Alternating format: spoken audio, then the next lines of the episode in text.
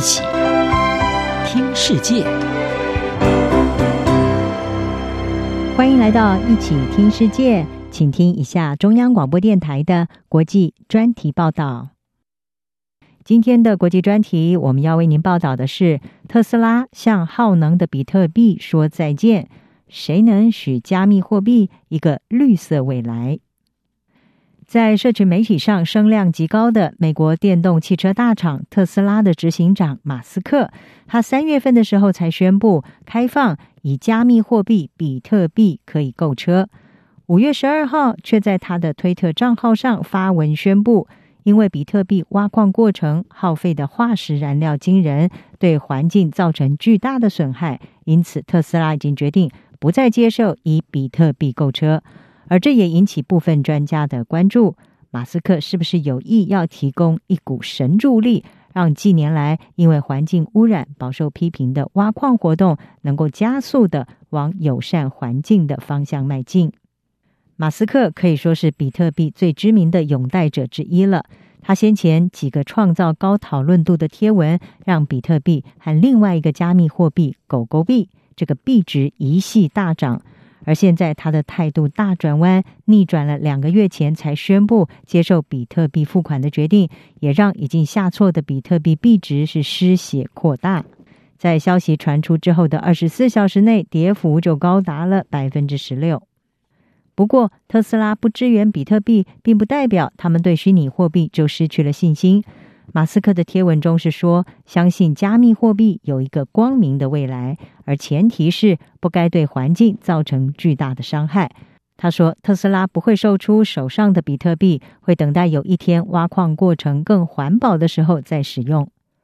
接受路透社采访的业内专家表示，他们认为马斯克不可能是最近才突然的意识到比特币挖矿的过程所导致的一系列环境问题。而他们也不意外，特斯拉在电动车行业日益竞争之际所做出的这项决定，希望能够巩固特斯拉的绿色招牌。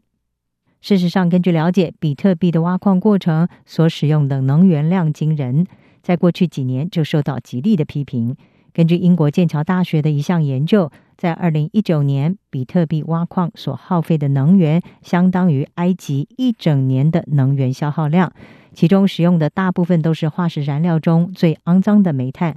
可以想见，这跟电动车这个对抗全球暖化主力战将的形象是有多么的格格不入。根据路透社采访了十多位加密货币专家，特斯拉本身可以主动的扮演起积极的角色，投资让创造加密货币的挖矿过程使用再生能源，来帮助比特币绿化。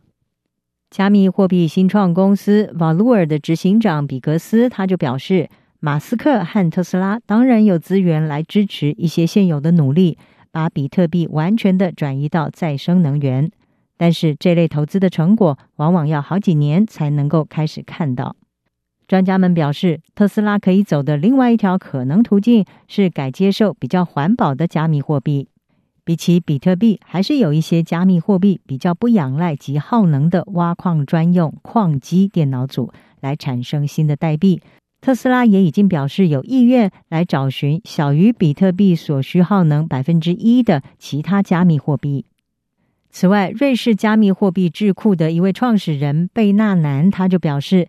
特斯拉可以投资更环保的挖矿活动，甚至可以自行创立使用绿能的挖矿事业。或者是将消费者连接到这些绿色挖矿团队。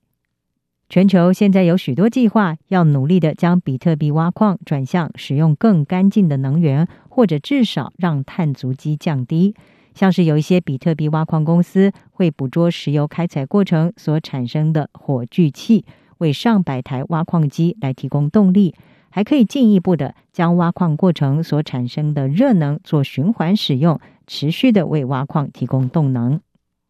推特执行长杜袭所营运的移动支付公司 Square 已经在去年表示，要提供一千万美元的资助，来提升比特币领域再生能源的使用和效率。此外，区块链专家也表示，理论上而言，有可能追踪哪一些比特币是在以永续的挖矿过程中生产出来的。这也为特斯拉提供了一个只接受比较环保的比特币选项。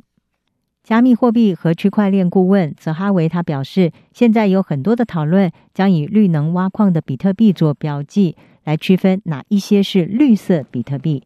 他补充说，马斯克可以对一些使用绿能的挖矿者进行投资，以及要求特斯拉只接受以绿能开采的比特币来付款。